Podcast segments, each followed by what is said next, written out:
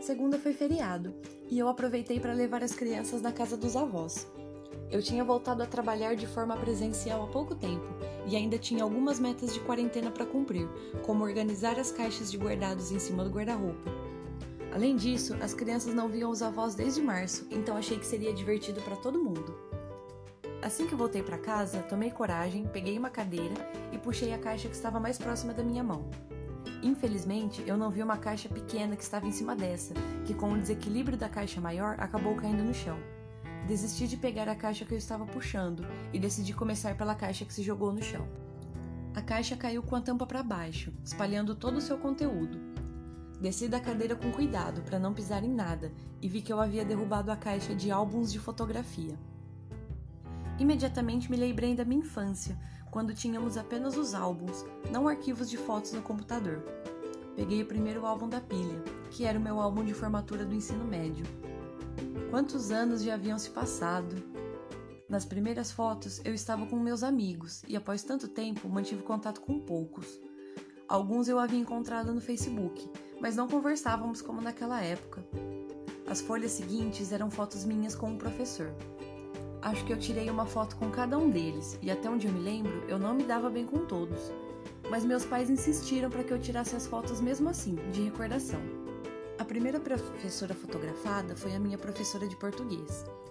Lembro que eu sempre fui uma criança inquieta, mas nos últimos minutos da aula, em vez de fazer bagunça com o resto da sala, eu li um livro. Muitas vezes ela vinha me perguntar sobre o que era a história, o que eu estava achando e depois me deixava lendo. Nem sempre eu conseguia prestar atenção nas aulas, mas ela não reclamava se me visse lendo no meio da explicação. E geralmente eu me saía bem nas provas. A próxima foto era com a professora de história, uma senhora bem baixinha, mas que ouvia muito bem e falava muito alto quando queria chamar a atenção da classe. Eu comecei a gostar dessa matéria devido às explicações dela. Não eram apenas uma leitura do livro didático, ela explicou, por exemplo, que os gregos eram bons em navegação porque as ilhas gregas são rochosas, atrapalhando a agricultura, algo que eu claramente nunca esqueci. A terceira foto era com um professor de filosofia, acho que o professor mais novo com quem eu já tive aula. Ele explicava sobre os filósofos da Grécia, mas também nos fazia pensar em temas cotidianos, sem ter uma resposta certa pronta para acabar com as nossas indagações. Na página seguinte, eu estava com a professora de inglês. Lembrei das provas orais, de como eu ficava nervosa e como ela percebia meu nervosismo e tentava me acalmar.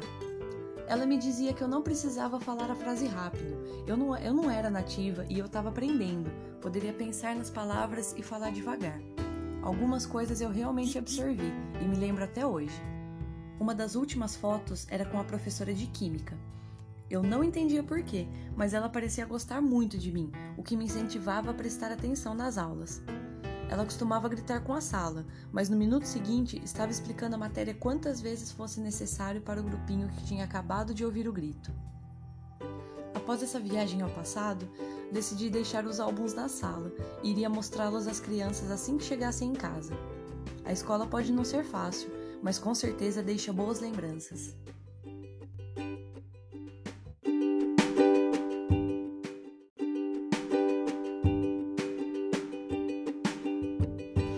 Esta foi a Crônica Professores, escrita e narrada por Monique Camila, estagiária da Sala de Leitura do Céu das Artes Emílio Manzano. E a todos os professores de São Carlos, o nosso muito obrigado!